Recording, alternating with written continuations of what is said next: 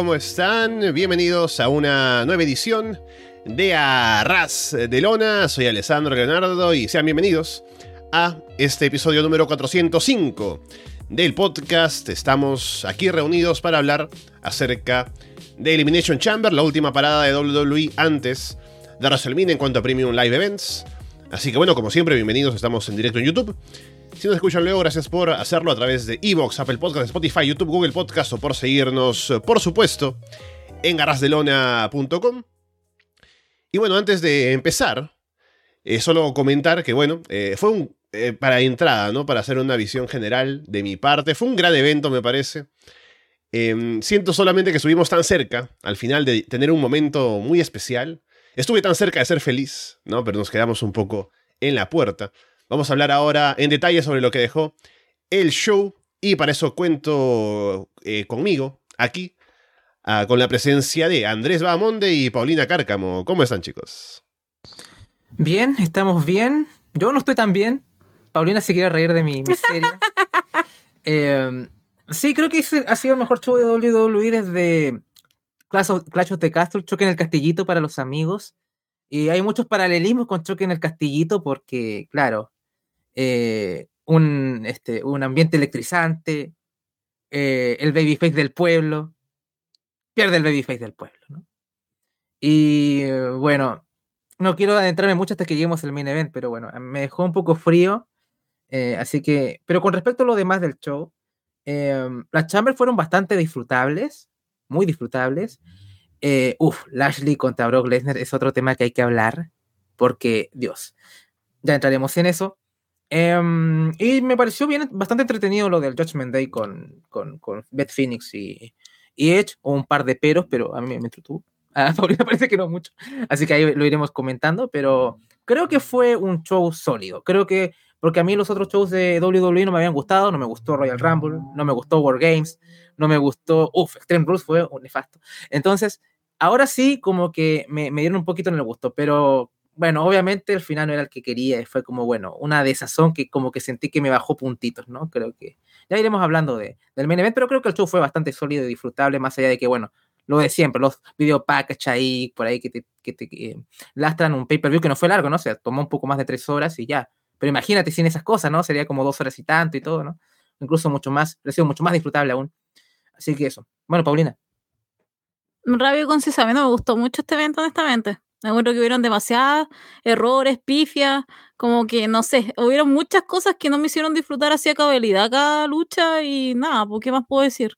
Disfruto del sufrimiento de todos ustedes que están llorando porque Sammy no ganó, pero ustedes ya saben, yo siempre voy a disfrutar con el sufrimiento ajeno, así que nada, vamos a estar ahí viendo qué pasa en cada lucha, pero honestamente yo no soy tan fan de todo el resto del Chamber. Veremos. Bien, solo bueno, hablando de cosas más alegres primero, ya comentarles que la próxima semana el plan es celebrar el aniversario número 9 de Arras de Lona porque cumplimos 9 años, eh, habiendo empezado con un Elimination Chamber en 2014. Así que, aparte de eso, combinamos nuevamente la celebración del aniversario con Arras de Corazón, Arras de Corazón 8. Así que ya solamente desde ahora hacer la convocatoria para la gente que quiera participar con historias y cosas y todo lo que nos quieran mandar a alessandro.arrasdelona.com. También en el Telegram seguramente pueden eh, enviar algún mensaje directo, alguna cosa por el medio que ustedes quieran. Pero vamos armando todo, ya confirmaré seguramente la fecha y la hora y todo mañana, en estos días, para avisar ya un plan más concreto. Pero solamente adelantarles eso para que estén al tanto de que tenemos el plan de celebración de aniversario del programa. Pero bueno, vamos de una vez con Elimination Chamber. 2023, empezando con la Elimination Chamber femenina para determinar retadora al título de Bianca Belair en WrestleMania. Asuka, Liz Morgan, Raquel Rodríguez, Natalia, Nikki Cross y Carmela. Liv y Natalia empiezan. Hay buena reacción para Natalia en Montreal. Le piden que siga lanzando a Liv por ahí. Raquel es la siguiente en entrar. Eh, cuando ponen la cuenta regresiva para el que entra o la que va a entrar aquí en la chamber, como que no hay un, un efecto de sonido luego, ¿no? Como que solo la luz se mueve al inicio y no queda tan bien, luego ya eso lo, corrigen más adelante. Natalia lanza a Raquel contra las cadenas con un sunset flip. Nikki entra después, toma el control del combate. Nikki se lanza desde arriba de una cámara en plancha sobre todas abajo. Carmela entra, pero luego se esconde otra vez en su cámara para evitar a Nikki. Raquel rompe la pared de una cámara con Nikki y luego la elimina. Liv salta desde arriba de la cámara para aplicarle un Sunset Flip Powerbomb a Raquel en una esquina. Asuka es la última en entrar y persigue a Carmela. Asuka y Raquel tienen un duelo. Liv intenta aplicarle un Oblivion a, a, creo que era a Nati, y luego Carmela la detiene con una super kick desde afuera. Natalia le aplica un sharpshooter a Liv, Asuka luego encaja una llave ahí sobre Liv también. Al mismo tiempo, Liv se desmaya y se va eliminada. Natalia le aplica el sharpshooter a Asuka, pero Carmela le aplica una super kick a Natalia para eliminarla. Asuka y Carmela se combinan sobre Raquel, le rellenan de patadas, cubren juntas para eliminarla. Carmela le aplica una super kick a Asuka, pero cuenta en dos. Van buscando coberturas al final. Asuka encaja al final su llave para someter y llevarse la victoria. Así que como era de esperar y ya lo anticipábamos, será Bianca Belair contra Asuka en WrestleMania. A ver, a mí me gustó el combate, pero fue, fue curioso cómo lo plantearon un poco, ¿no? Porque se centró mucho la figura de Carmela y Asuka. Siento que tú tenías como, no sé, gente como Raquel Rodríguez o como que tú podrías tal vez apostar más en este combate, que luciera más, porque uno pensaría que podría tener más protagonismo que la misma Carmela que han intentado eh, siempre siempre que la han intentado ponerla como en, en, mayores focos, como que siempre, como que nunca ha cuajado del todo, ¿no? En contraste, por ejemplo, con Liv Morgan, que ha tenido sus altos y bajos, pero por lo menos creo que ha llegado a un nivel de, bueno, ok, ella podría estar en la órbita de los, de los campeonatos como siempre, ¿no? Pero con Carmelo, como que, con Carmela, perdón, nunca logró, me, me cambié de, de, marca, ¿no? Con Carmela nunca logró de, no, nunca logró despegar en sí, más allá de que fue Morning de banco o, campeona, pero como que nunca se sintió ahí, ¿no? Como por ejemplo Liv. Así que fue curioso que con Carmela apostaran un poco, bueno, ok, quiero enfrentar a Asuka, que es como lo, lo más este, imponente, pero al mismo tiempo como que está oyendo de todo lo demás está escondiendo. Fue curiosa la dinámica. Me hicieron gracia también la, estas este, eliminaciones que a veces eran como en, en equipos, ¿no? Como que eh, Asuka y Carmela creo que eliminaron a una contendiente, creo que Asuka también, sí, y creo que también hubieron este, sumisión también ahí conjunta. Estuvo, estuvo bueno eso también. Eh, también me gustó, o sea, creo, creo que fue la de los spots un poco, ¿no? Como que recibió el spot de, en, la, en la cámara y también hizo el crossbody arriba. Fue entretenido, debo decir. No, no, no fue como Dios, me voló la cabeza, pero creo que, claro, es un, combate un poco víctima de que, bueno, nuestra edición femenina no es muy. Eh, no la han tratado con mucho cariño, entonces no es demasiada gente que te, que te entusiasme mucho, ¿no? A priori por el trabajo que han hecho con, con ellas pero creo que todas hicieron un buen trabajo. Creo que Liv también me gustó. No soy un fan del Liv, pero algo, eh, también hizo un buen trabajo. Me hizo gracia cómo la eliminaron, porque como que disfrutó que todo, este como castigo, como que hizo una sonrisita, otra vez como jugando con eso.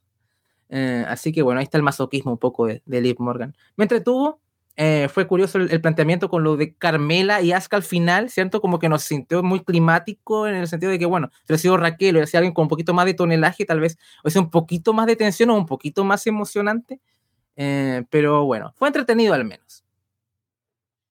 A mí me pasaron cosas como, en principio, antes de la lucha, que me mataron un poco, que fue primero el tema de Raquel Rodríguez, Rodríguez, ¿cierto? Estoy diciendo ya eh, ese traje, Dios santo, ese gear, ¿por qué no? Ay, Dios mío, me juro que me duele me llega. ¿Sabes que yo creí que ese iba a ser el peor de la noche? Pero ja, ay, la superó después. Pero de verdad que fue horrible. Entonces, eso me había sacado bastante de todo el tema del. de la lucha en sí. Y después fue los enfoques de cámara que de repente estaban como muy pegados con Asuka, muy pegados con Carmela, no mostraban lo que estaba pasando, y por eso es que a mí me costó conectar mucho con la primera parte del, del combate del Elimination Chamber femenino. Yo de verdad no encontré que estaba tan bueno honestamente.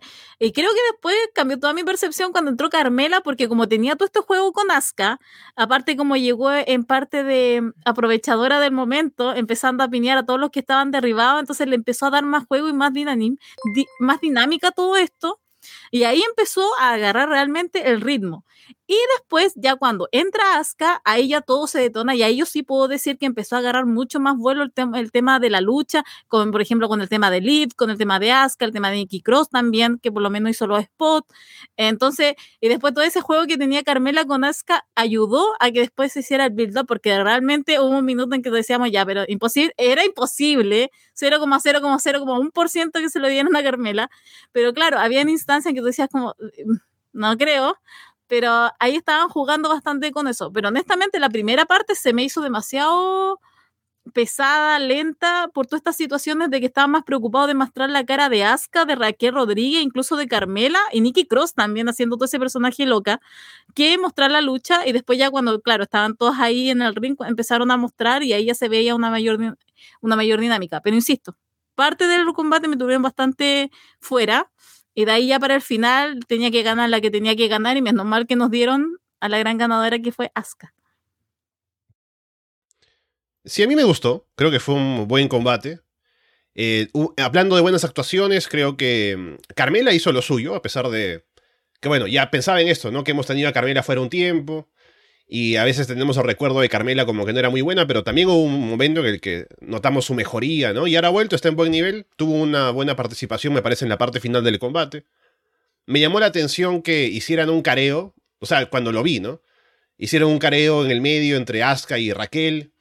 Y dije, bueno, qué raro que lo hagan ahora, porque me imagino que serán las dos últimas. Pero no fueron las dos últimas, por eso en ese momento lo hicieron como que eran las dos más creíbles para ganar. Y luego no quedó Raquel hasta el final, así que bueno, aprovecharon un poco eso al medio. Y por lo demás, bueno, creo que Nikki también tuvo una buena actuación ahí en su papel, en lo que aportaba al combate, con lo histriónica que es y con lo activa que es.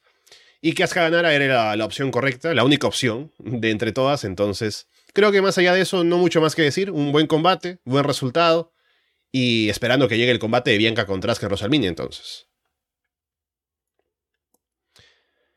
Luego tenemos el Brock Lesnar contra Bobby Lashley. Lesnar se lanza a atacar a Lashley al inicio, lo saca del ring. Cuando vuelven, Lashley lo atrapa con un spear. Y entramos ahí a lo que ya, ya sabemos, Lashley otra spear. Busca la hard lock, pero Lesnar lo levanta para un F5, cuenta en dos. Otro F5 de Lesnar, la gente está con Lesnar, por cierto, buchando a Lashley. Lashley bloquea otro F5, aplica un spear más. Lashley encaja la hard lock. Lesnar aplica una patada baja para romper la llave y bueno, el combate termina en descalificación porque es un foul. Así que bueno, Lesnar luego ataca al referee, aplica otro F5 a Lashley. Luego un F5 sobre la mesa de comentarios. F5 a referee sobre los escombros de la mesa también. Así que bueno, no mucho combate. Mucho finisher, eso sí. Y un golpe bajo. No sé qué tanto haya afectado esto que el día anterior Bray Wyatt anunció que iba a ir por el ganador, ¿no? Al parecer nadie quería ganar, pero bueno, ahí está. Eh, Lashley le ganó a Lesnar por descalificación.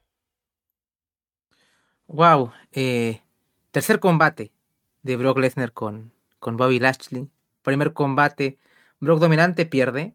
Segundo combate, eh, Lashley dominante, pero pierde Bobby. Entonces dije, bueno, ya, llegará el tercer combate, por fin. El combate que en verdad, el Dream Match que todos queríamos. Que ya no es Dream Match porque ya está la tercera vez, pero bueno, el combate que en verdad queríamos. El, el verdadero Lashley contra Lesnar que queríamos ver. Y fue, volviste Vince, me refiero como, este fue un combate plantilla Brock Lesnar eh, de finisher contra finisher y final de mierda o final anticlimático.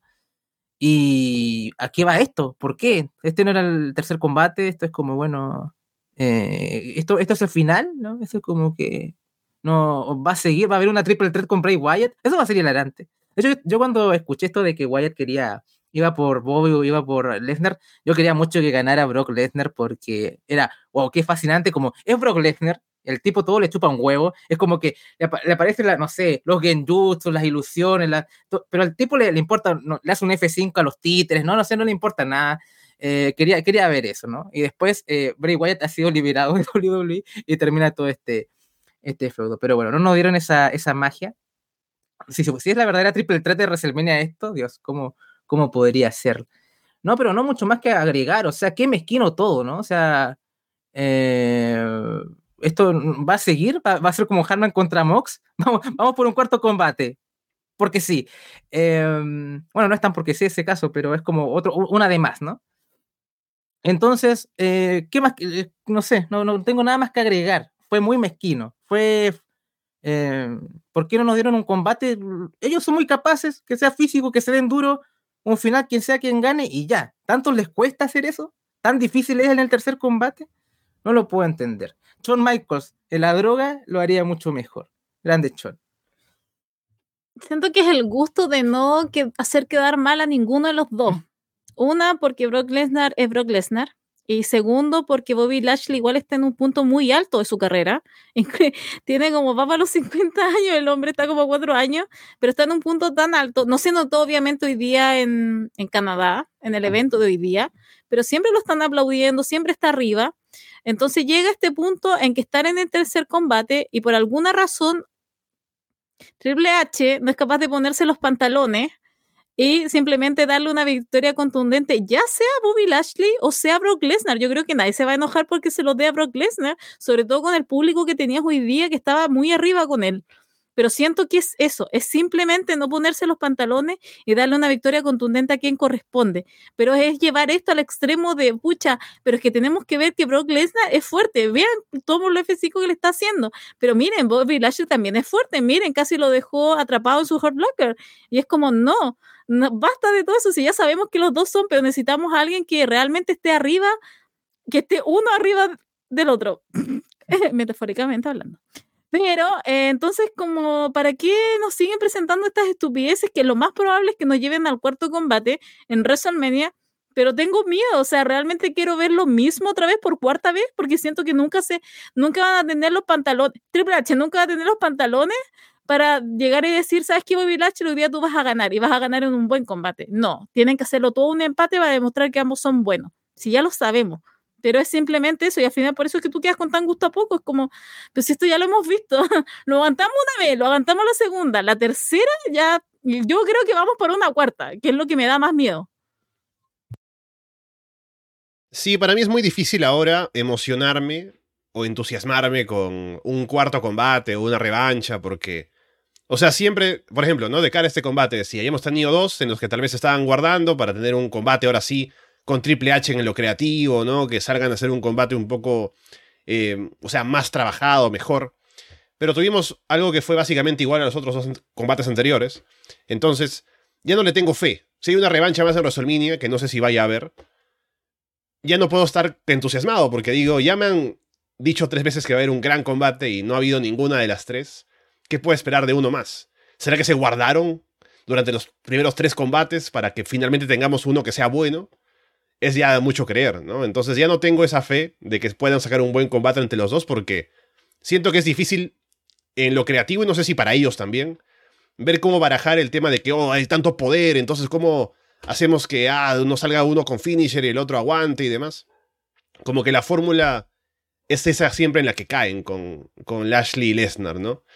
Ahora si Bray Wyatt se va a meter en el medio, por eso no sé si va a ir por un lado o por el otro eh, uno de estos dos, si va a estar lo de Gunther o van a cambiar ese plan o qué va a pasar. Así que no le tengo fe. Primero que no sé si va a haber una revancha. Espero que no lo haya porque ya no me puedo entusiasmar. Ya le he, cedido, le he dado mucho el, beneficio de la duda. Y llegados a este punto es como que ya siento que no va a haber un buen combate entre Lashley y Lesnar por mucho que querramos. Sí. Sí, no, yo estaba pensando en el factor Bray Wyatt. O sea, yo mm. creo que eso no lo dijo por nada. Entonces siempre tenemos que prepararnos para lo peor, Alessandro. Que de aquí en adelante estemos forjando una triple threat. Bray Wyatt, Brock Lesnar y Bobby Lashley. Y, o sea, me, me, intriga lo de Lashley interactuando con todo el universo Wyatt, el Wyattverse, o como sea, es como que nos pega. es que ninguno de los dos, porque ninguno de los dos le importa, así como son demasiado físicos. Es que por último, Brock sería muy divertido porque es un I don't give a fuck y con toda esta estupidez de Bray Wyatt, entonces sería divertido ver el contacto, pero hoy no es tan así, ¿no? Entonces es demasiado serio. Entonces como que siento que sería un, sería un horror, pero un horror en el mal sentido, no el horror que quiere inspirar Wyatt. No, no, no, no. Eh, entonces es un poco... ¿Cómo, ¿Cómo hacemos con esto? Porque según Bray Wyatt en la conferencia del Royal Rumble, bueno, el payoff se viene ahora, amigos. Ahora, ahora se viene lo bueno. No sé. Eh, Permíteme dudar. Permítanme dudar. Tengo muchos tengo como ocho años de argumentos. tengo increíble este tipo, ¿no? Es como, no sé, estos alcaldes como que roban al municipio como y salen reelectos como tres veces. Es así, pues me siento con Bray Wyatt. Es como es. Alessandro sabe, vive en Perú. Sí. En Latinoamérica todos sufrimos las mismas heridas, ¿no? O sea, Galeano, Galeano escribiría las venas abiertas del buqueo de Triple H viendo esto. Um, pero bueno, veremos qué pasa, ¿no? Siempre por lo menos nos da que hablar Bray Wyatt. Eh, por eso hay que agradecerle un poco. Pero no es, para mí no es divertido, ¿no? O sea, pero bueno, veremos. Sí, viendo sus segmentos en Raw y demás, ah, parece que hasta como que se la pasan bien trabajando juntos, ¿no? La Ash y Lesnar estaban armando bien el combate para que al final no saliera bien, me, llama la atención. ¿Por qué no hay química cuando están en el ring? Pero bueno. Hay un comercial de Seth Rollins bailando su música como el Joker de Joaquín Phoenix. Luego sale Becky Lynch, supuestamente como Batman, creo. Así que, bueno, es un poco haciendo la referencia a cuando estuvieron en WrestleMania 21, en Hollywood también, que hacían los videos estos de parodias del cine. Así que tenemos esta y a ver si tenemos más más adelante. Sí, habían anunciado varias, ¿no? No sé si leíste. La que más recuerdo Mm. es la de, The Bloodline con Goodfellas. Y yo decía, bueno, tenemos a Tony D'Angelo, ¿no? O sea, ese crossover yo lo quiero ver. Yo quiero a Tony D'Angelo interactuar con Roman. No lo vamos a tener probablemente, pero bueno, qué oportunidad perdida si es que eh, lo ignoran al pobre de Tony. Em, me quedé pensé que íbamos a ver incluso más de esto en, durante el show, pero no. Eh, solamente fue esto de, de Rollins con, con el Joker. Estuvo divertido. Además, Lynch eh, hizo la del Batman, pero Bale, ¿no? Porque era el Joker de Phoenix, pero no usó el Batman de. de eh, mira, Batfleck es como mi Batman preferido, a pesar de que las películas no me gustan tanto. Pero la voz eh, de Bale, esa como de cáncer a la faringe, eh, estuvo divertido ahí la, la interacción de, de Lynch con, con Rollins. Así que bueno, creo que fue una buena elección elegir al Batman de Bale para esta interacción.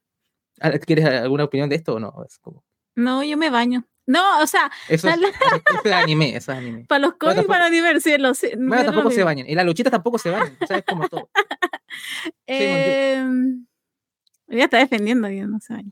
Eh, ¿Qué iba a decir? ¿Sabes qué me impresionó cuando vi la lista de películas que eran todas antiguas? Top Gun estaba, Godfellas, no sé cuál más estaba. Yo dije, pucha, son como muy viejitas o no. Debería haber como más, no sé, más de ahora. Transformers, el, el lado oscuro de la luna, no sé, cosas así. Puta, por lo menos hizo hartos millones. no sé, algo como otra cosa, pero eso me impresionó un poquito. Pero más allá de eso, nada. O sea, lo de Seth Rollins, es, ¿qué puedo decir? Es Seth Rollins y lo de Becky también me encantó. Así que nada, estoy como.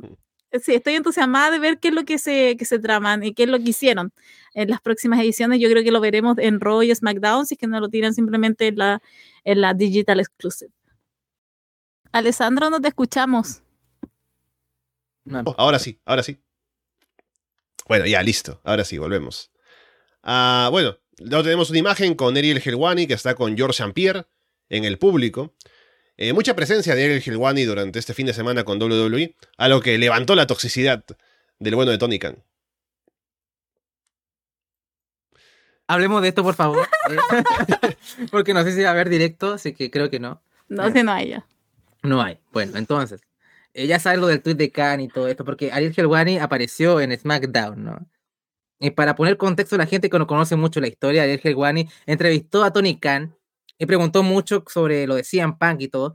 Y ya el hombre le dijo, no, o sea, como que se dio claramente a entender que no iba a hablar del tema, ¿no? Pero el tipo insistió. Entonces, como que se sintió que hubo como un boicot en la entrevista, ¿no? O sea, como que. eh, y no sé si fue Helwani que habló como mal de, de la entrevista que tuvo con Khan. Y la gente, yo vi la entrevista, Tony dijo que no, claramente, y el tipo siguió, siguió, siguió. En contraste, por ejemplo, si haces contraste con Triple H, cosas así. Yo vi el tweet, ¿sabes qué? Te doy la razón, Tony, pero no, no debiste haberlo hecho de esta forma, o sea, es como que quedas mal, ¿ya? Porque la gente que sabe un poquito más sabe que Helwani era como tiene cercanía mucho con Nick Khan y todo, o sea, como que todo está muy viciado. Así que en el corazón estoy contigo, Tony, pero este manejo de las redes sociales deja bastante que desear y quedas mal. Y mm, la verdaderamente es como, bueno, baja un poco, ¿no? O sea, como que no le des una importancia que no la tiene tanto. Es como que déjalo ir. Eh, para mí eh, es un poco esto. Tienes razón, pero al final quedaste, quedaste mal tú un poco. Eh, pero bueno, es divertido. Además, Helwani le, le insinuó consumo de, que- de cocaína, ¿no? Ahí le dijo como Snowman, se refirió como el hombre nieve a, a Tony Khan. Entonces, bueno, hay mucha. Arras de droga se acerca cada vez más con, todo esta, con todo este feudo entre Helwani y, y Tony Khan. Pero bueno, poco más. Fue, fue como el escándalo de la semana este, en, en el mundo del wrestling. Edge y Beth Phoenix contra Finn Balor y Rhea Ripley. La gente canta la canción de Edge. Beth viene con una pintura facial en homenaje a Bull Nakano. Edge se impuso en la espalda de Beth para lanzarse con Finn o contra Finn en una esquina. Beth y Rhea intercambian golpes en el medio del ring. Hay un cántico de Fuck you, Dominic. Finn distrae al referee para que Dominic haga caer a Beth en una esquina. Y Dominic no lo hace bien porque, o sea, está distrayendo Finn, ¿no? Y Dominic tendría que subir como al filo del ring para jalar a Beth o algo. Pero como que la jala muy poquito, desde abajo, como que salta nada más y como que deja que Beth básicamente se caiga sola, ¿no? Por eso fallan una vez, tienen que repetir el spot porque no lo hacen muy bien. Edge persigue a Dominic, que se va corriendo backstage. Rhea domina a Beth, Dominic regresa. Finn va por debajo del ring para atacar a Edge y evitar que dé el tag. Beth lanza a contra Finn y alcanza a Edge para que finalmente haga el comeback. Edge y Beth aplican el Edge. ¿Cómo le llaman esto? El Educator al mismo tiempo. Su llave está como el Sharpshooter. Dominic distrae al referee y le pasa una manopla a Rhea. Rhea golpea a Edge con la manopla. Finn cubre. Y Beth llega tarde a romper la cuenta. Así que el referee hace como una pausa para no llegar al 3. Y queda bastante mal. Beth lanza Edge en un powerbomb desde una esquina. Beth lo mismo con Finn. Bueno, Rhea lanza Edge y Beth lanza Finn. Rhea intenta aplicarle un concierto a Phoenix sobre las gradas metálicas, pero Beth lo evita. Beth le aplica un, gran, un glam slam a Rhea en ringside. Edge salta en un tope sobre Dominic afuera. Y luego Edge atrapa a Finn con un spear. Lo levanta para aplicar un Shatter Machine con Beth por algún motivo. Para llevarse la victoria. A mí me entretuvo. No creo que tampoco esperaba una cosa demasiado buena, pero hubo momentos que me, lo disfruté mucho. O sea, ese superplex de, de Beth a, a Ria. Um, me, también me divirtieron las dinámicas dentro del Judgment Day porque se veía un poco cuando hay un momento cuando hacen las sumisiones en simultáneo entre eh, Beth, y, Beth y Edge, le hacen las sumisiones a, a Ria y, y, Valor, que se toman las manos. Más referencias a FTR, ¿no? Un poco en ese momento. Mm. Y como que se ve como Ria ordenando la valor, como que no te rindas, ¿no? Como que hay como que... Sí, pues, como que, lo estaba diciendo. Eh, y eso me... Como que se ve muy claro como que Ria es como más la dominante ahora en, en el grupo, como que... La única que está ganando, obviamente, la dominante. Sí, claramente, sí, es como que bueno, eso es verdad. Entonces fue como divertido verlo, ahora como reflejado acá, sobre todo, bueno, siendo Finn Balor lo que es, ¿no? O sea, eh, así que um, fue, fue gracioso. Eh, sí, lástima esto de, de, de, del referee y todo esto, que, que, como que lastró un poco lo del, lo del combate, bastante ese tipo de fallas como que joden bastante la inmersión. Eh, um, pero creo que era, ganó el que tenía que ganar. De hecho, las predicciones yo puse que, que Edge eh, le hacía pina a Finn Balor, aquí acerté. Eh, así que bueno, por lo menos tenía que haber ganado después de lo que había pasado con Beth Phoenix en. ¿Cuál fue el paper? Fue en Extreme Rules, ¿no? El combate, -huh. me parece. Así que creo que como que tenía, el payoff era que ganara la, la pareja, ¿no? Que tuviera un poquito de, de, retribución. Sería interesante ver un Edge contra Valor como un poco más, eh, que, que revivan al Demon Valor en el buen sentido, ¿no? Como make, eh, make great again. o sea, make, great again, the Demon. Sí, eh, y que saca, saca, como el Edge también un poquito más en esa ópera como, como mística contra el Demon Valor. Estaría entretenido de ver en WrestleMania, tal vez con una estipulación o qué sé yo. Así que bueno, fue entretenido, lástima lo del refri y demás, pero bueno, eh, creo que estuvo bien, funcionó, ¿no? No le voy a dar, no voy a ser exigente con este tipo de combates tampoco. No, a mí yo lo di, eh, eh, sobre todo porque Beth Phoenix otra vez, Dios mío, ese traje que fue, estaba pero horrorizada, basta con esos trajes, yo no sé quién está detrás de los trajes de la W, ¿verdad? Me dan ganas de, de hacerle cosas feas. Eh, a ver, me pasó es que yo estaba, como te había dicho Alessandro la semana pasada en el directo, que este combate lo tenía que ganar Rhea Ripley, porque ella es la que se va a enfrentar eh, en WrestleMania a Charlotte. Y no a hacerla perder un mes antes por la chucha. Ah, Triple H. Eh, no la hace perder directamente, obviamente, pero está, ella está involucrada en un grupo que ya viene perdiendo bastante y ya entendemos que es un, es un poco cómico todo el, el acto que es de Judgment Day a esta altura pero no por eso tienes que hacer este tipo de sacrificio solamente para dar un fan service a la gente de Canadá, que al final eso fue. O sea, ya está bien, hubieron cosas que estuvieron bien manejadas, sobre todo Dominic, obviamente, MVP de, de esta lucha, eh, todo el hit que estaba recibiendo, pero, ¿sabes qué? Hasta hubiera preferido Dominic con Finn versus Beth Phoenix y Edge, porque Beth Phoenix lo domina totalmente a Dominic, entonces hubiera preferido mil veces eso. Eh, pero me das esto y es como, yo solamente, yo aquí honestamente pienso en, en Ripley. es real. Yo tenía miedo antes porque no quería que se lesionara. Hasta en todos los spots que veía, un spot en que la tiró desde la tercera cuerda y yo, te yo juraba que había caído con su trasero onda así, casi sentada. Y había, había como recibido todo el golpe en la columna. Y de verdad que yo me asusté mucho porque yo estoy pensando en mi niña para Solmenia, en mi ganadora. y em, casi me muero con eso. Entonces, claro, después tenemos todo esto y sigo insistiendo, solamente fue un fanservice para la gente de Canadá y que ganara su niño hecho y tuvieran una victoria en la noche que claramente no iban a obtener otra más a medida que pasara el show iban a tener el main event. Pero siento que esto fue sacrificar a alguien que va a tener un spot importante en tu evento más importante del año solamente para entregarle a la gente algo que aplaudir. Y eso me mató todo el combate, lo siento. No, encontré que estuviera. Y Beth Phoenix igual me da mucha pena por ella, porque siento que creo que podría estar dando ella sola incluso la división femenina. Mándenmela al tiro en NXT ahora que necesitan mujeres, porque la mujer rinde, tiene cardio todavía, maneja muy bien todo lo que tener, tiene que ver los tiempos. Así que no sé, si se la quiere jugar, no la quiero ver ni en, ni en Roy SmackDown, la quiero ver en NXT. Pero más allá de eso, me quedo con mi opinión anterior, que fue un sacrificio innecesario para mi gusto. Me parece que estuvo divertido el combate, salvo los momentos en los que hubo algunos fallos, que un poco que le quitaron algo de brillo. Creo que Beth y Ria, como al inicio, un poco les faltaba algo de acomodarse para eh, como encajar un poco en el combate, pero luego ya con el tiempo empezaron a ir a ese estilo de pegarse duro, que no se ve tanto en la división femenina en WWE, y me hizo pensar, ¿no? Que sería un Rhea Ripley contra Amy Hater, por ejemplo, que estaría bueno. Así que bueno, bien por Beth Phoenix, que creo que lució bien en el combate, a pesar de que tuvo el spot eh, fallado más notorio de la lucha. Pero por lo demás, creo que hicieron un buen trabajo. Y viendo un poco ahora, eh, no, estoy, no estoy viendo, o sea, la, la conferencia de prensa post-chamber porque estoy aquí en el programa, pero he visto en Twitter por ahí que van diciendo cosas.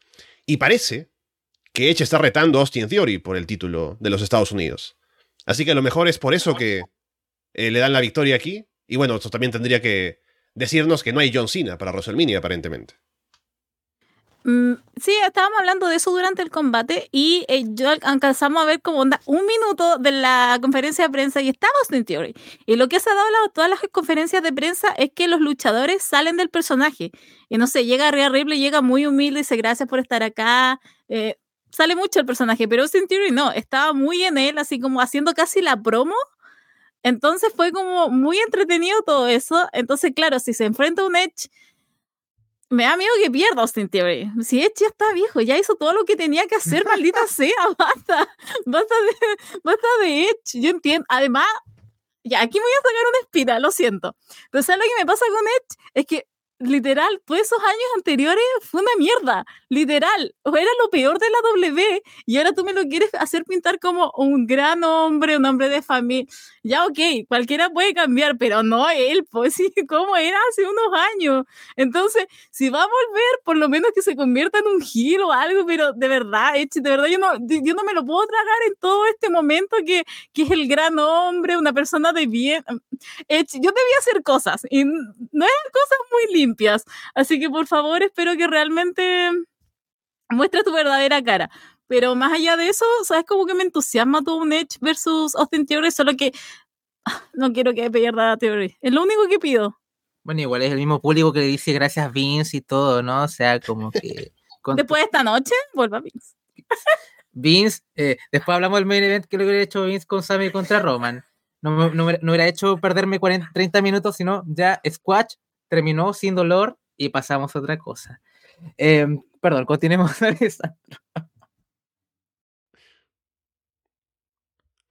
Paul Heyman motiva a Roman Reigns en backstage mientras Roman se toma la bebida del patrocinador. Combate por el título de los Estados Unidos, Elimination Chamber, Austin Theory, Seth Rollins, Johnny Gargano, Damian Priest, Bronson Reed y Montes Ford. Rollins y Gargano empiezan. Gargano salta en un spear de adentro hacia afuera del ring sobre Rollins. Theory es el siguiente, intenta convencer a Gargano para unirse contra Rollins, pero Gargano no le hace caso. Theory intenta volver a meterse a su cámara, pero van a buscarlo ahí entre Rollins y Gargano para golpearlo. Priest entra luego. Priest salta en un senton hacia afuera del ring sobre Theory. Reed es el siguiente y entra a dominar. Bronson lanza a Gargano y Rollins en un Samoan Drop al mismo tiempo. Bronson luego embiste a Priest contra una cámara que no se rompe. Montes es el último en entrar. Y que se la pasa haciendo gestos de DX por algún motivo durante todo el combate. Luego parece que quiere aplicar un People's Elbow, pero Bronson lo detiene. Bronson tiene a Gargano sobre sus hombros. Rollins salta en un Lariat como para un Doomsday Device. Gargano gira y le aplica una Poison Rana a, a Reed. Montes escala las cadenas y se, se lanza desde arriba sobre todo el mundo. Gargano, Rollins y Montes se unen para tumbar a Bronson. Final Beat, Corp Stomp y Frog Splash para que se vaya eliminado. Rollins y Gargano quedan sentados encima de una cámara y se ponen a pelear. Rollins busca un Powerbomb desde arriba, pero Gargano lo lanza en una huracán rana sobre todo el mundo abajo. Gargano le aplica el Final Beat a Theory afuera del ring. Priest le aplica Razor's Edge a Gargano. Y desde, adentro, o mejor dicho, desde afuera hacia dentro del ring para eliminarlo.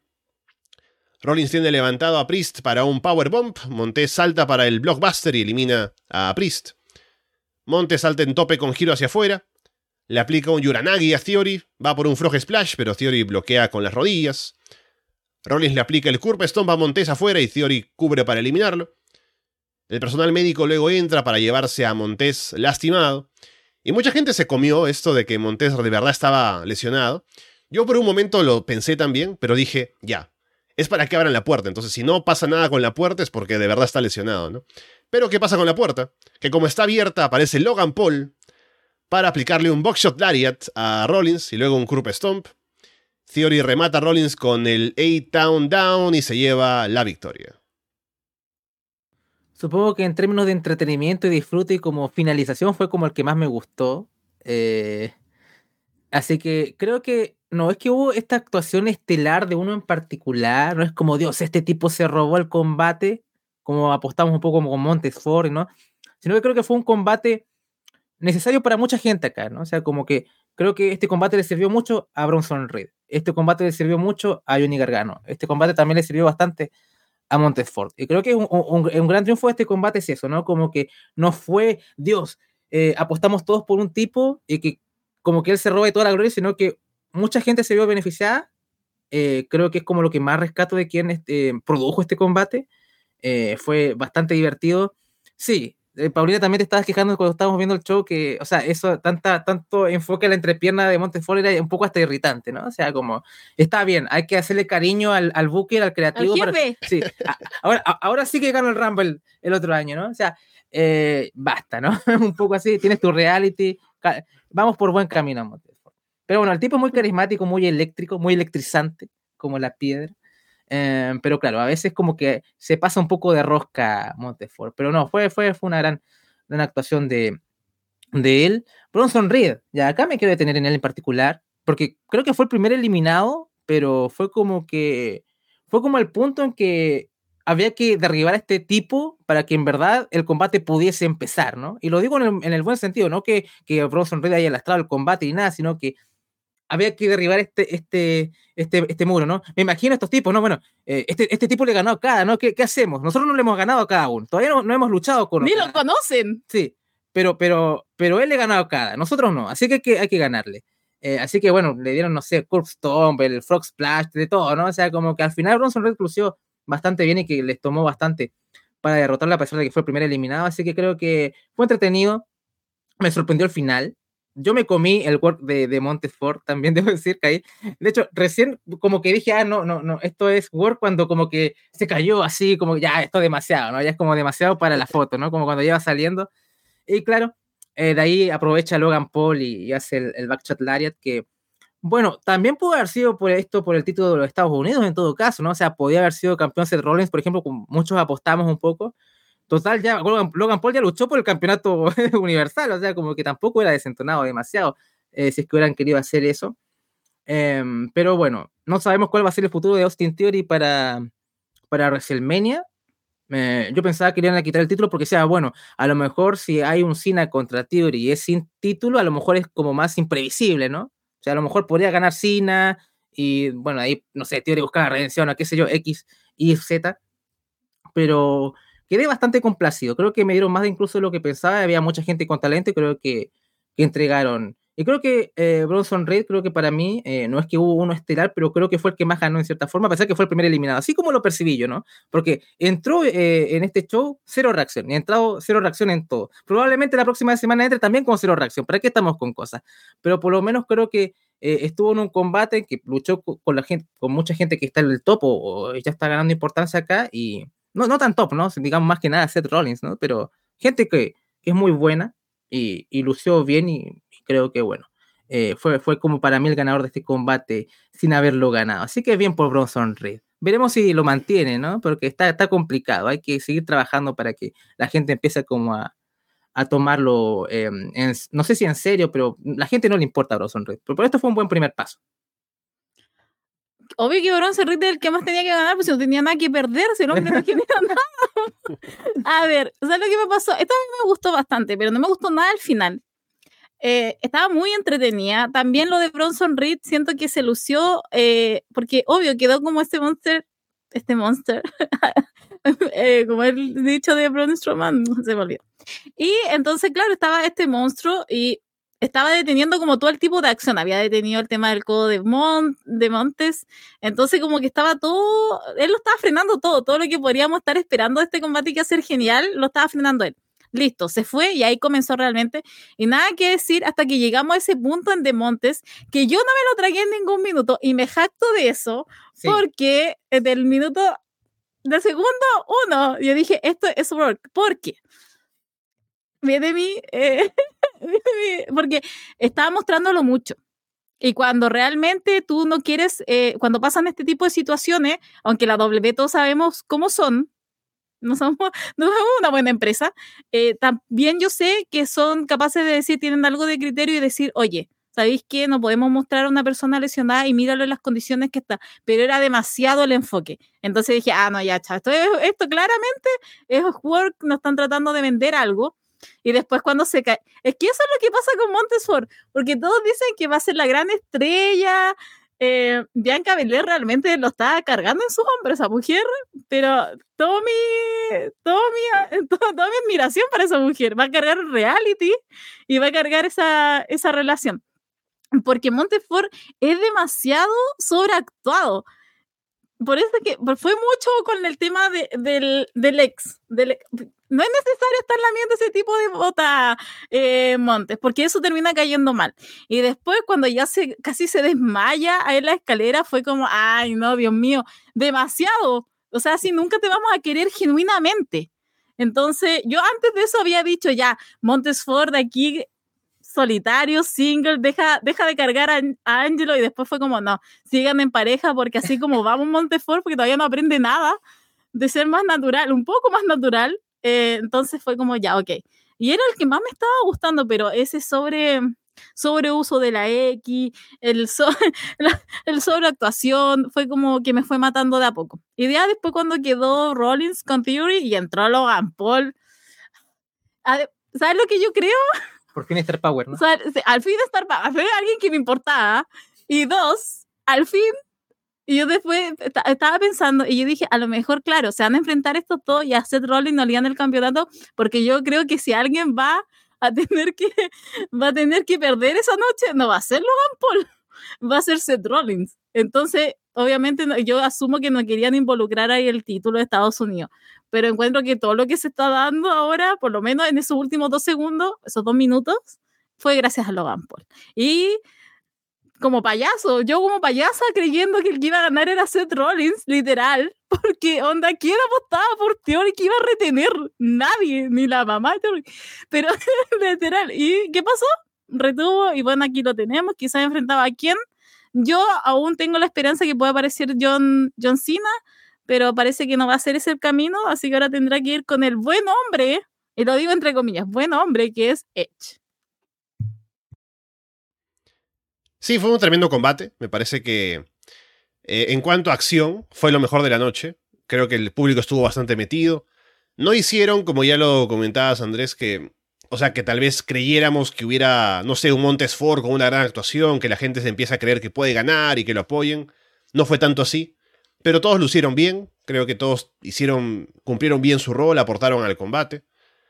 Em, con la intervención de Logan Paul, creo que, o sea, fue un tremendo combate. El final solamente me pareció que es como ese, ese asterisco que le pones y dices, bueno, fue un buen combate, pero no terminó como siendo un combate tan sólido o tan redondo porque hay esa intervención de fuera, armando un combate para más adelante con, con Rollins y Paul seguramente en WrestleMania. Lo bueno es que al menos esta vez Logan Paul viene a ser Hill, ¿no? Porque ataca a Rollins, que toda la gente lo ama ahora, y viene ahí a intervenir, a hacer trampa, a hacerlo perder, viene de estafar a la gente con NFTs, ¿no? Entonces ya no puede ser babyface, ¿no?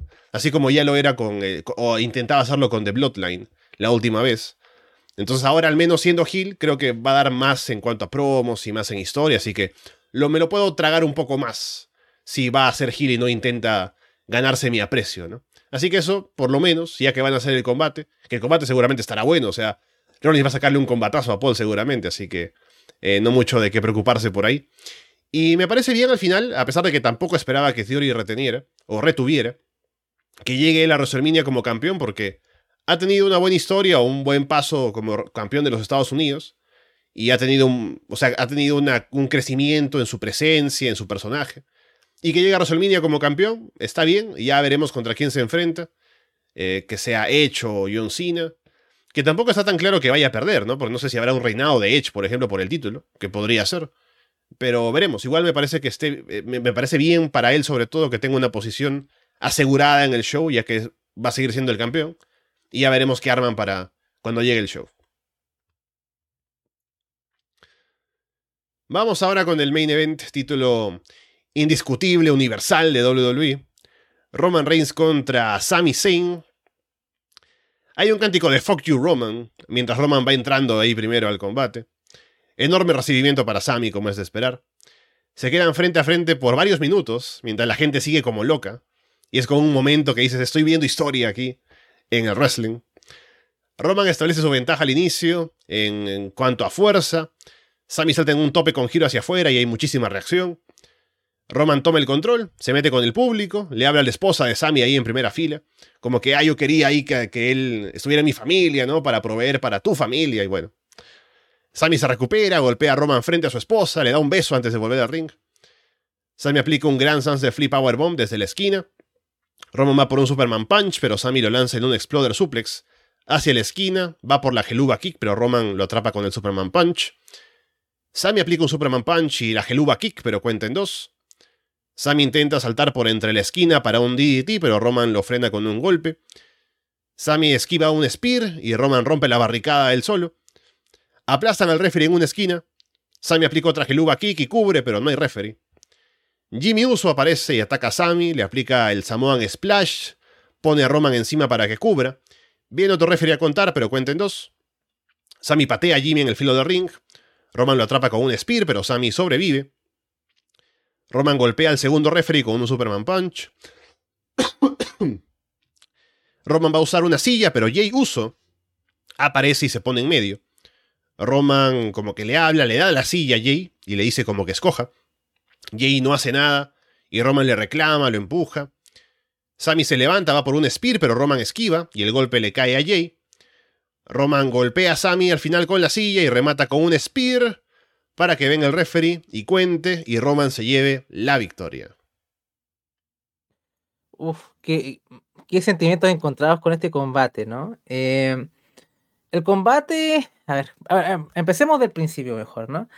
Eh, entiendo que, ok, eh, es Roman Reigns, es Sami Zayn y todo, y, y bueno, claramente Roman tiene su plantilla de combate, aquí la vimos otra vez, para bien o para mal. Creo que hubo demasiado tiempo sin acción, ¿no? Está bien que se miren y pase un par de minutos sin acción porque la gente está muy entusiasmada, pero como que sentí que se largó demasiado, ¿no? O sea, como que ya de por sí tengo que mamarme como cuatro minutos de entrada de Roman Reigns, más la entrada de Sami Zayn, más que estén no sé cuántos minutos, a lo mejor, a lo mejor fue menos largo de lo que lo, en verdad fue, pero en verdad sentí, ok, ya péguense, ya está bien, dos minutos ahí que la gente reacciona tres está bien, pero como que sentí que se extendió un poquito mucho.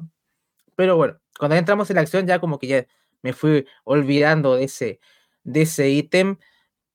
Bien, aquí voy a entrar como en este, como en, eh, como decimos nosotros, 500 Days of Summer, ¿no? O sea, como eh, expectativa realidad. Y yo, ¿cómo, ¿cómo imaginaba este combate? Era bueno.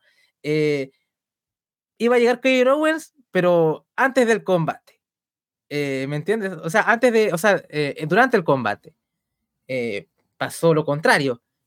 Entonces, como que pensé que, bueno, si es que incluso perdiese Sammy, como que no, lo sentía anticlimático al final. Como que no, como que sentí que no gastaron todos los cartuchos para llegar como a la conclusión del combate.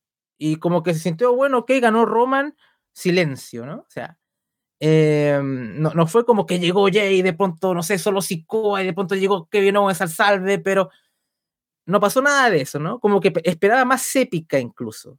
Y como con todo lo que había, y como que al final como que terminó, terminó el combate, ¿no? O sea, como que, em, bueno, en este caso ganó el villano, ¿no? Pero digamos que Freezer, Freezer le ganó a Goku y de pronto, no sé, de pronto llega, llega Vegeta, llega como que, ¿qué importa, no? O sea, como que, ¿qué importa que llegue? Ya, ya, ya, ya perdió Goku, Vegeta no le va a ganar a Freezer, ya fue, ¿no? O sea, como que... Eh, sentí todo muy mal ejecutado desde ese aspecto, ¿no? Que veo que, a pesar de que el combate estuvo bastante bien, una aceptación de, independiente que te guste o no el resultado, como de, de frío, que para mí fue mucho peor que el combate con Drew, ¿no? En ese sentido.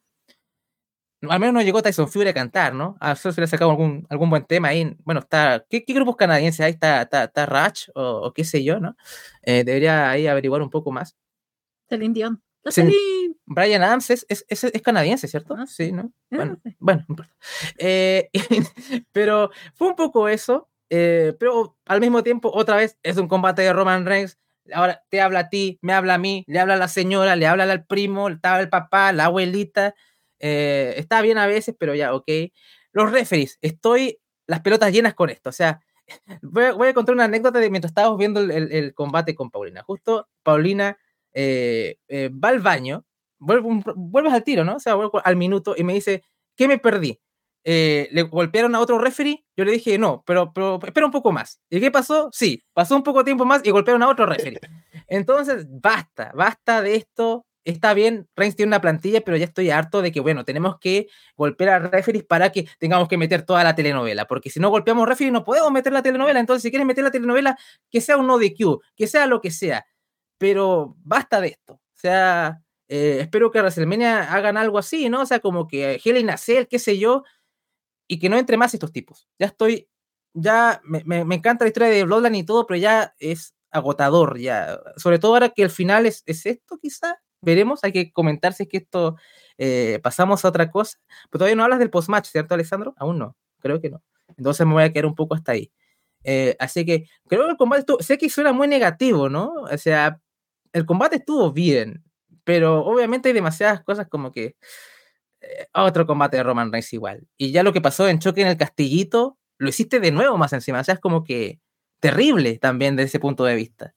Era, para mí era el timing. Bueno, terminé mi llanto porque Paulina disfruta de mis lágrimas de ver que perder a, a Sami Zayn. Pero bueno, te, doy la palabra mejor. Ahí hablamos el post-match. Andrés tiene miedo a ser negativo.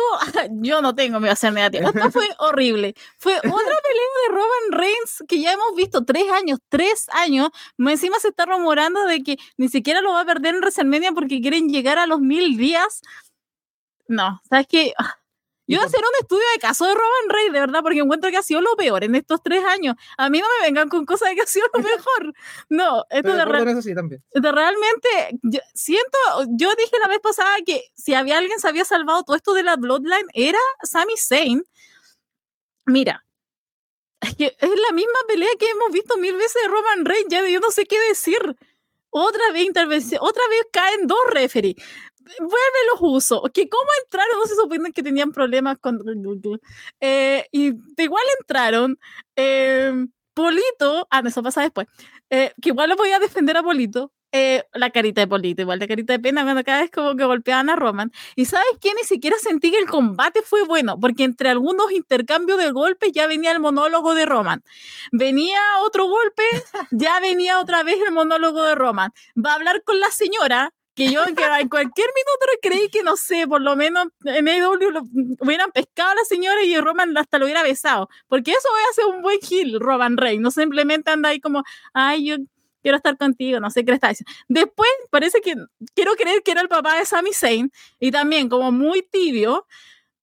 Y eso era, pero era, eran excusas, encuentro que solamente para que rellenaran un combate en el que daba un golpe y ya hablaba Roman Reigns. Otro golpe, vuelta a hablar Roman, como si ya no lo hemos visto hablar como tres años, Dios mío santo, o sea, ya no necesitamos más, de verdad, no necesitamos más uso, no necesitamos más árbitro.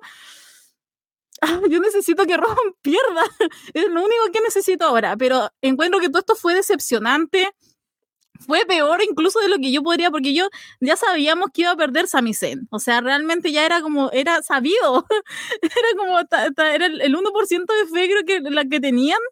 Y el resto ya sabíamos que iba a perder, pero Dios mío, de la manera en que lo hizo fue... Eh, yo le estaba comentando a Andrés que increíble que después de este combate el que más ganó fue Cody, porque literal pasó de ser un momento en la historia un momento grande que podría haber cambiado todo, no, pasó a ser otro combate de Roman Reigns, literal.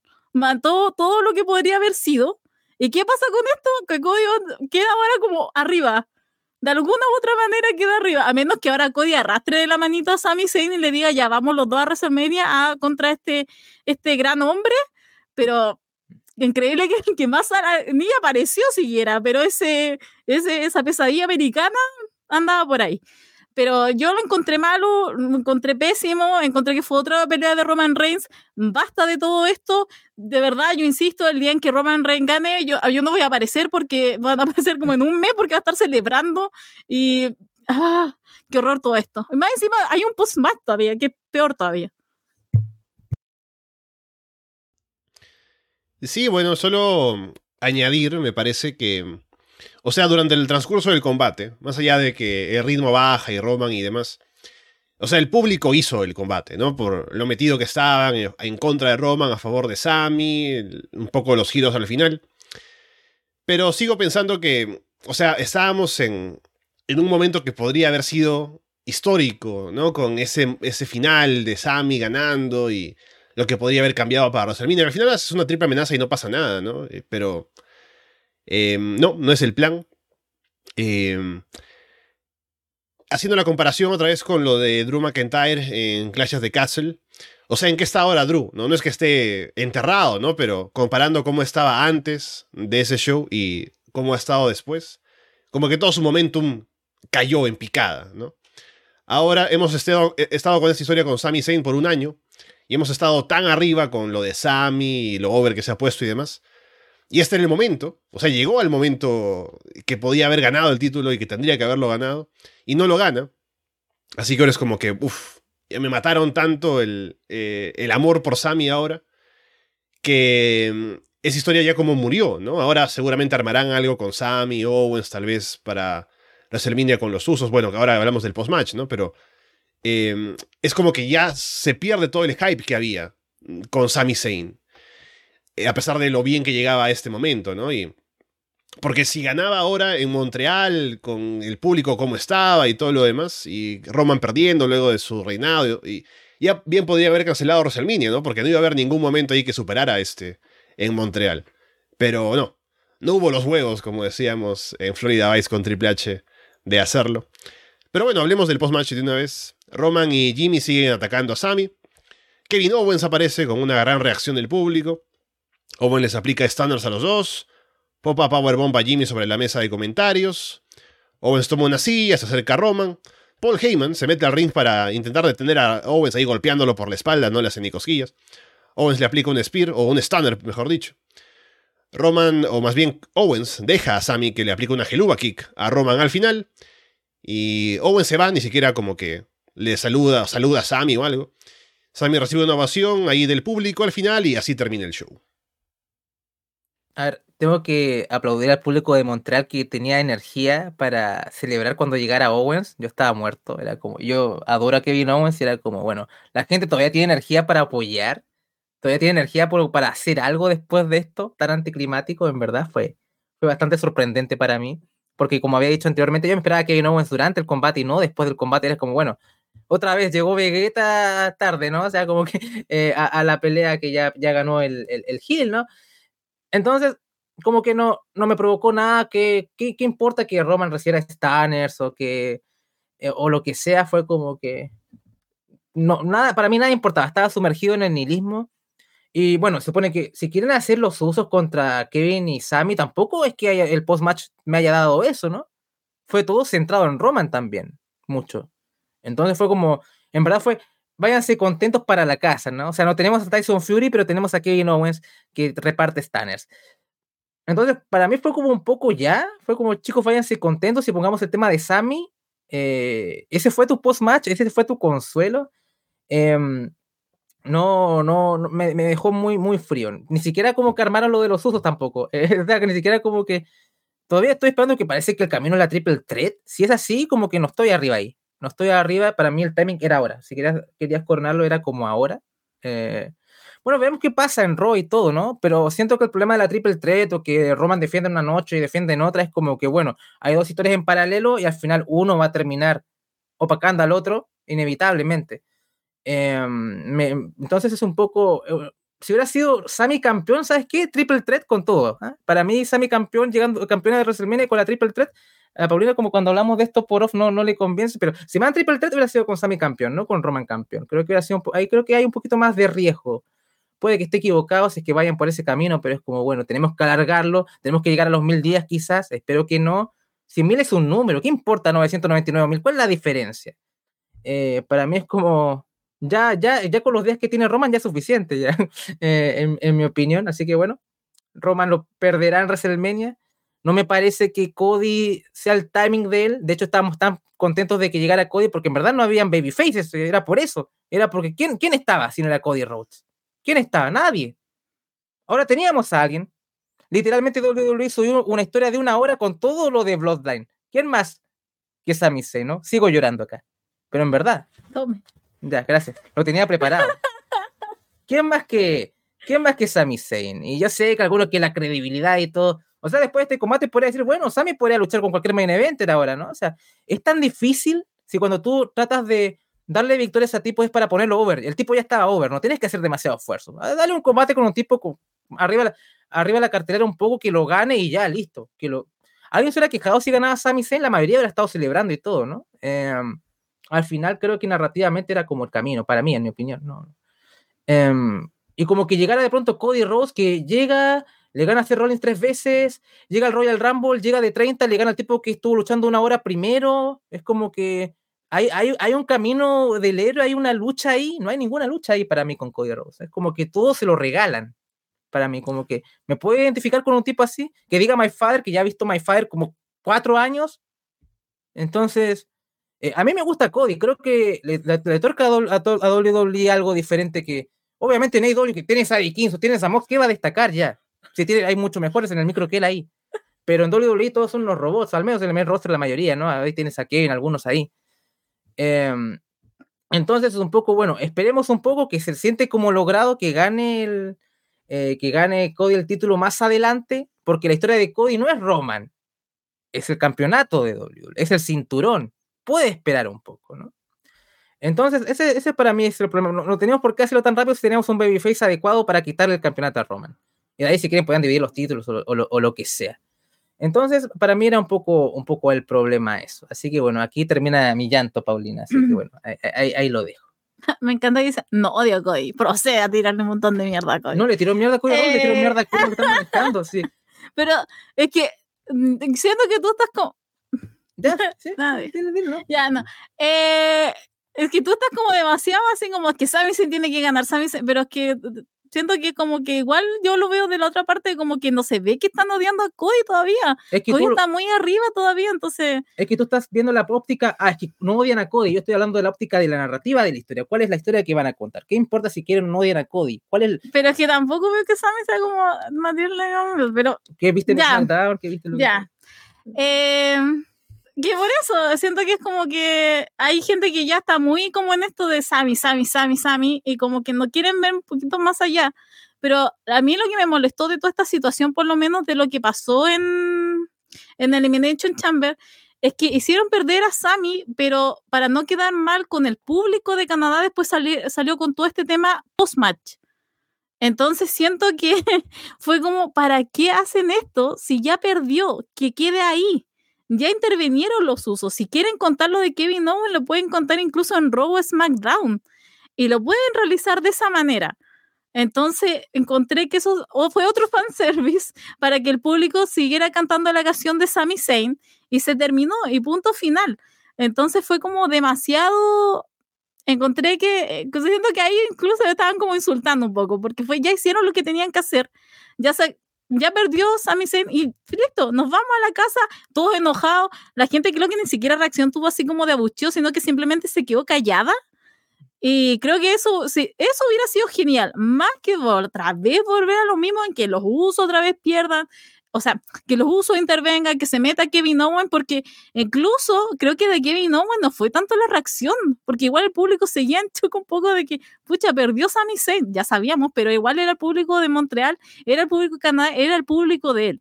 Entonces, yo insisto, ¿qué va a pasar de aquí en adelante? No se sabe, porque se abre ese camino de Kevin Owens y Sami Zayn para que vayan contra los usos.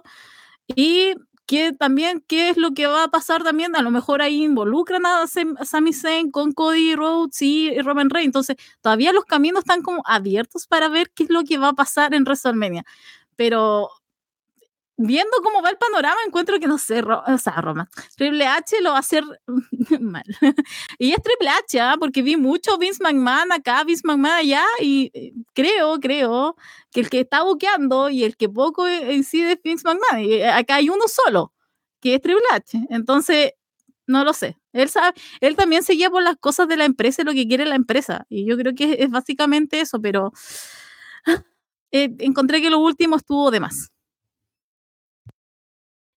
Sí, bueno, fue para parchar, sabiendo que como el público en Montreal iba a estar triste o molesto por el final. Así que les dan algo para que se vayan algo contentos a casa, o al menos sintiéndose menos insultados que con el final del combate mismo. Así que bueno, por eso no me, no me disgusta el, el post-match, solamente que es como... Se siente eso, ¿no? Como un parche, como que ya pasó el final y ahora metamos esto para tener algo, pero ya no se siente tan fuerte como que sea un gran momento, ¿no? Es solamente como que, bueno, para que no nos quedemos tan, tan mal, que salga Owens, que tenga su momento con Sammy y poco más. Así que no me dio demasiado y ya seguramente en Raw podremos ver algo más de si se arma un combate, otra vez la alianza con Sammy Owens, a dónde van a apuntar ahora. Yo creo que no van a meterse con el combate del main event ahora, o sea, luego de lo que ha pasado, creo que va a ser Roman contra Cody sin nada más en el main event de WrestleMania. Porque si no, ¿para qué es que se sacaron a Sami del camino en este combate, ¿no? Así que es eso lo que hemos tenido esta, esta noche en Elimination Chamber. A ver si Sami tiene otro momento más adelante, eh, ya fuera de WrestleMania, de volver a estar ahí en la órbita del título. No sé si va a llegar a estar tan over como ha estado en esta noche en Montreal, con toda la historia detrás. Espero que sí, porque yo soy muy fan de Sami, así que espero que en algún momento tengamos otra vez todo ese hype de que puede retar, puede ganar el título. Eh, solo que es difícil alcanzar un, un nivel de expectativa y de ganas de verlo ganar como fue esta noche. Pero será cuestión de verlo. Así que veremos cómo se acomodan las fichas para WrestleMania a partir de ya esta semana en Raw SmackDown. Fue un evento que dejó sensaciones, que pudo haber dejado más sensaciones, pero se las reservaron para no opacar WrestleMania, eh, me parece. Pero veremos qué pasa ahora entonces de cara al evento más grande del año. Bien, estamos entonces ya al final aquí de Elimination Chamber, habiéndolo comentado en el programa. Gracias por estar con nosotros aquí en directo y la gente que nos escucha después también. No habrá directo mañana domingo porque no hay tantas noticias aparte de lo que hemos comentado ya con Elimination Chamber.